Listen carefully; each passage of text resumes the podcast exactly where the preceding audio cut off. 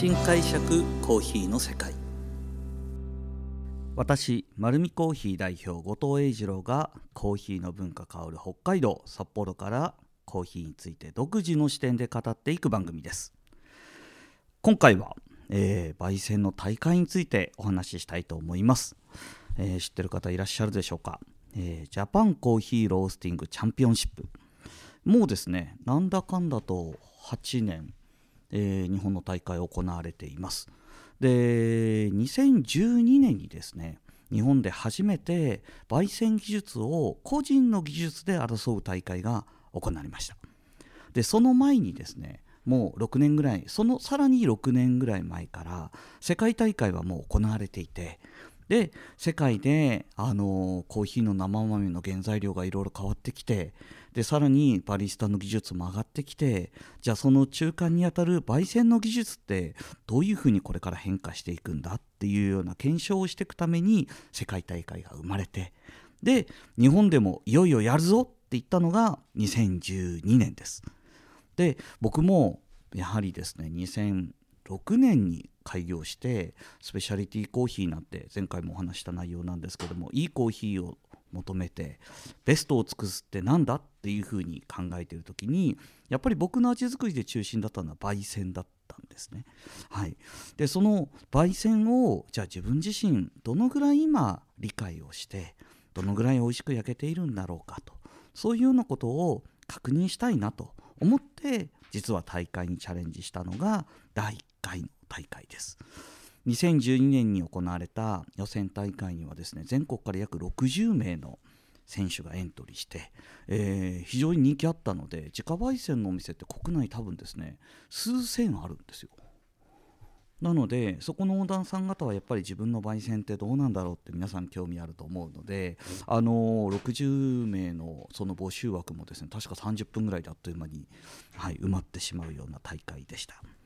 でえー、この大会に予選大会があってで決勝大会まで残ってで決勝はですね確かあの時は12名かな、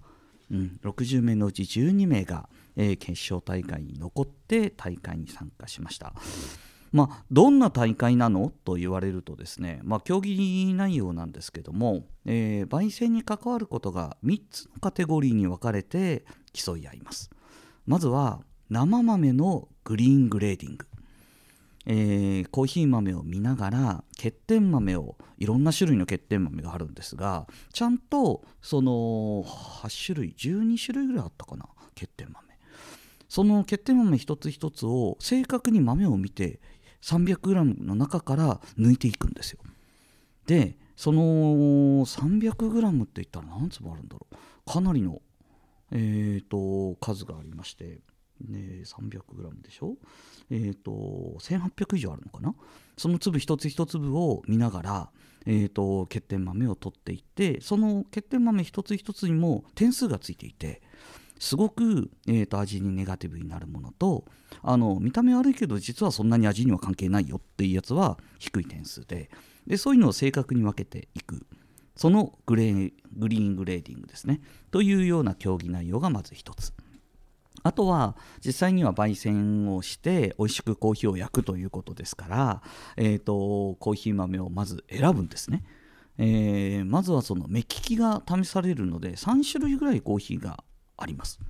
で多分ですね、あのー、正確には教えてくれないんですよ。公平性を期すために。なので、えーと、3種類ぐらいは違う産地のコーヒーなんですけどもそれを最初少量ずつサンプルローストしてそのコーヒーの個性をつかむという時間を、えーと、1選手あたり30分1時間かな、えー、あってその間にサンプルローストをします。でサンプルローストしたコーヒーを今度味を見極めてどういう特性があるっていうことをつかみます。でここからですね、えー、と今度は焙煎プランというのを1枚の紙に書くんですよ。でその1枚の紙には一体何度でコーヒー豆を、えー、何度まで釜を温めて何度から豆を投入してで1分後2分後3分後4分後。と時間経過とともに、えーと、コーヒー豆の品温っていうのは何度ぐらい上がっていくっていうのをですね実際にガスの強さを火力をコントロールしてで、えー、釜の中の空気の抜け方もコントロールしてでそれをですね自分の思い通りの、えーと、温度帯にコントロールしながら焼いていく。でそれを先に紙に書かないといけないんですね。これがなかなか難しい、え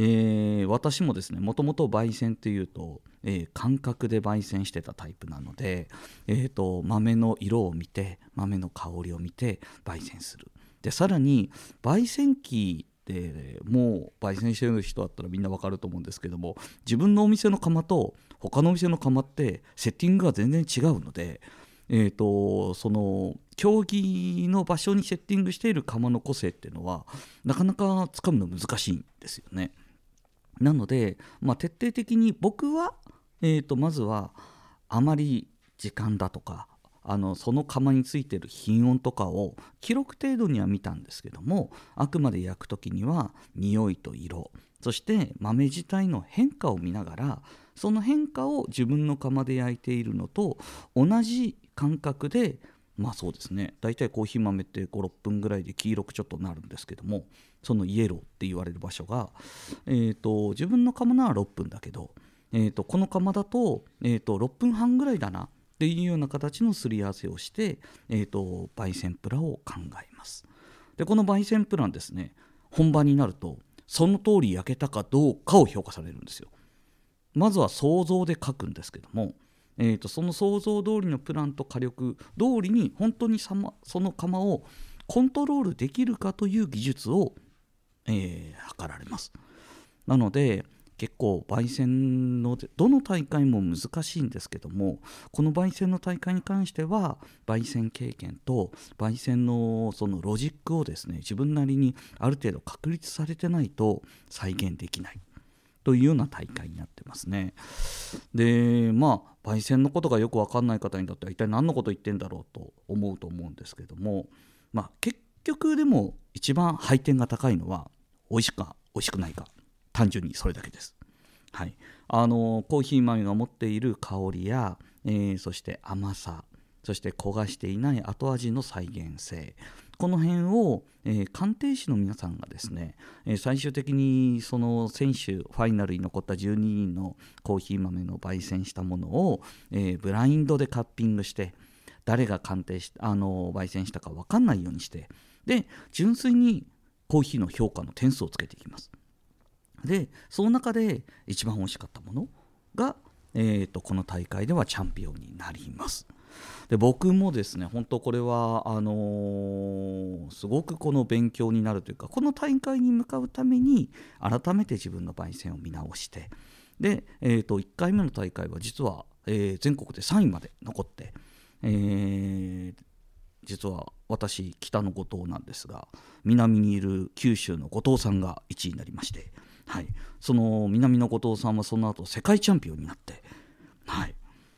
いややられたと思ったんですけども、えー、一応翌年もチャレンジして2013年は今度は、えー、日本一にならしていただいて、えーまあ、日本チャンピオンとして翌年えー、世界大会にチャレンジするというような流れになっています。まあ、この世界大会の大会の話はですねこの後またお話したいと思うんですけども、えー、大会に向かって何を得たかというとですねあのー、まあ勝つか負けるかっていうことにはさほど、えーと、重視していなかったというのが、えーと実際の大会に参加した時の感想です。それとえー、勝てるっていう自信もそもそもなかったので、えー、勝つか負けるかではなくてファイナルに残るとですね大体2泊3日で八王子にある大学をちょっとその期間借りてですね合宿形式でやるんですよ。でそうするとその大会に参加する全国の、まあ、それこそ僕やなんかだと本とか見てあのすごい焙煎に詳しい人とかがやっぱりファイナルに残ってるんですよね。普通に多分お店行ったら話しかけられないようなそんな、えーと、有名なお店の焙煎人が同じ競技者としているとそこでですねやっぱり焙煎談義が始まるんですよ。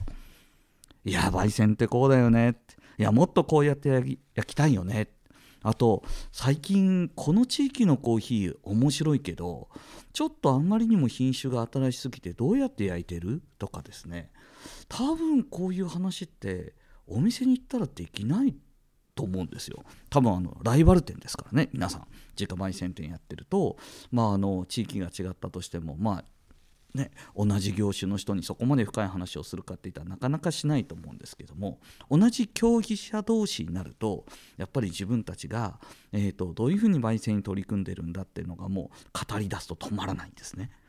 でこれが非常に僕は楽しくて、えー、大会にやっぱり出ようって思ってた動機でした。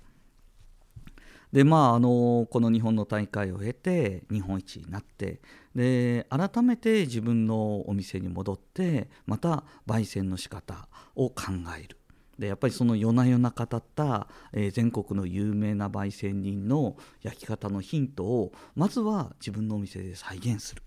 そんなことをやりながらですね、えーと、焙煎にずっと取り組んでいたのが、えーと、この2012年13年14年15年16年も実は焙煎の大会にチャレンジしてましてただただ難しくてですねやっぱり技術は、えーと日本チャンピオンになったのに翌年予選落ちみたいな、はい、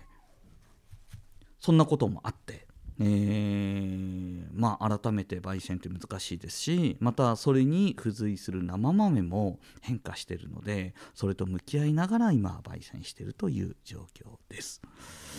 まあ焙煎のことですねあの詳しく聞きたいんですっていう方が非常に多いんですけども焙煎じゃあ何を目指せばいいのかなっていうふうに、えーと皆さん疑問に思う方がいたらですねどちらかといえばやっぱり焼き方っていう作業はそんなに難しいものではないのでまずはカッピングから、えー、勉強するとコーヒーのことがよくわかると思います。はい今回はですね、えー、大会のことについて少しお話しさせていただきました、えー、次回はこの日本チャンピオンになった後ですね、えー、実は私翌年に2014年、えイタリア・リミニで行われたワールドコーヒーロースティングチャンピオンシップに日本代表として出ましたはい、この時もですねすごくいい経験をさせてもらったのでその辺のお話をしたいと思います。このように、まあ、コーヒーにまつわることですね今回大会ですけども、えー、自分の経験と独自の視点でお話ししていこうと思っています、えー、丸見コーヒー店は札幌市に4店舗あります。ぜひ自分に合うコーヒーを見つ見つけに来てください。